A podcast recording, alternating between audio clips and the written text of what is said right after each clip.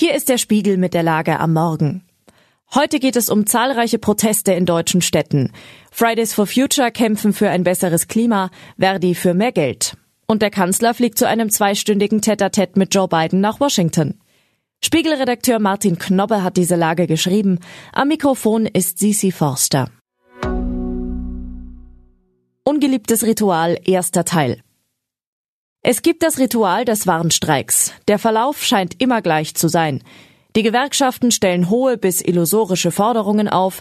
Aktuell sind das 10,5 Prozent mehr Gehalt für die 2,5 Millionen Beschäftigten im öffentlichen Dienst, mindestens aber 500 Euro mehr im Monat. Die Arbeitgeber bieten niedrigere bis unverschämte Gegenvorschläge. In diesem Fall Entgelterhöhung von 5 Prozent in zwei Schritten plus 2500 Euro Einmalzahlungen. Es folgt ein Warnstreik hier, ein Warnstreik dort. Am Ende landet man irgendwo in der Mitte. Kann man sich das Ritual nicht einfach sparen und sich gleich in der Mitte treffen? Andererseits, das Recht zu streiken gehört zu den wenigen Machtmitteln, die Arbeitnehmer haben. Es ihnen zu nehmen, wäre dem gesellschaftlichen Zusammenhalt auch nicht gerade förderlich. Also werden wir weiter damit leben müssen, dass das öffentliche Leben bisweilen eingeschränkt ist. Heute betrifft das unter anderem den öffentlichen Nahverkehr in Hessen, Nordrhein-Westfalen, Baden-Württemberg, Sachsen, Niedersachsen, Bayern und Rheinland-Pfalz. Ungeliebtes Ritual, zweiter Teil. Als wäre es der Unruhe nicht genug, stürmen heute auch mal wieder die Fridays for Future die Innenstädte. Das sind jene Aktivistinnen und Aktivisten, die für eine bessere Klimapolitik kämpfen. Allerdings ohne dabei mit Kartoffelbrei um sich zu werfen oder sich irgendwo festzukleben, wie ihre Kombattanten von der letzten Generation. Allerdings hat diese Bewegung bislang politisch deutlich mehr erreicht als die nach krawalliger Aufmerksamkeit heischende letzte Generation. Sogar Angela Merkel hatte eingeräumt, dass die Klimagesetzgebung unter ihrer Kanzlerschaft wohl ohne den Druck der Straße nicht so weit vorangeschritten wäre. Doch offenbar war der Druck der Straße nicht groß genug. Deutschland hat im vergangenen Jahr seine Klimaziele verfehlt, wobei der Krieg, die Energiekrise und der Wegfall von russischem Gas daran seinen gehörigen Anteil hatten. Blickt man auf die Zahl der Kommunen, in denen heute protestiert wird, drängt sich der Eindruck auf, als könnte die FFF-Bewegung nach Zwangspause durch Corona und üblicher Ermüdung eine Wiederbelebung erfahren. In manchen Städten protestieren die Klimaschützer mit den Gewerkschaftlern von Verdi übrigens gemeinsam. Blitzgespräch in Washington.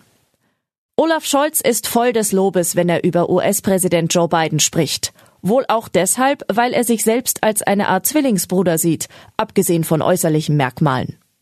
Biden denkt weit voraus, wägt jeden Schritt gut ab. Er interessiert sich wenig für Umfragen und oberflächliche Stimmungslagen, eher für die großen Linien. Er unterstützt die Ukraine so großzügig wie er nur kann und sucht zugleich den ständigen Kontakt zu den Verbündeten. Alles genauso wie Scholz. In den Augen von Scholz. Nur in der Frage der Lieferung von Kampfpanzern waren die beiden Freunde offenbar mal kurz anderer Meinung. Biden, der die US-Panzer als ungeeignet für den Kampf in der Ukraine ansieht, hatte einer Lieferung an die Ukraine nur auf deutschen Druck hin zugestimmt, heißt es, um die Einheit des Bündnisses nicht zu gefährden.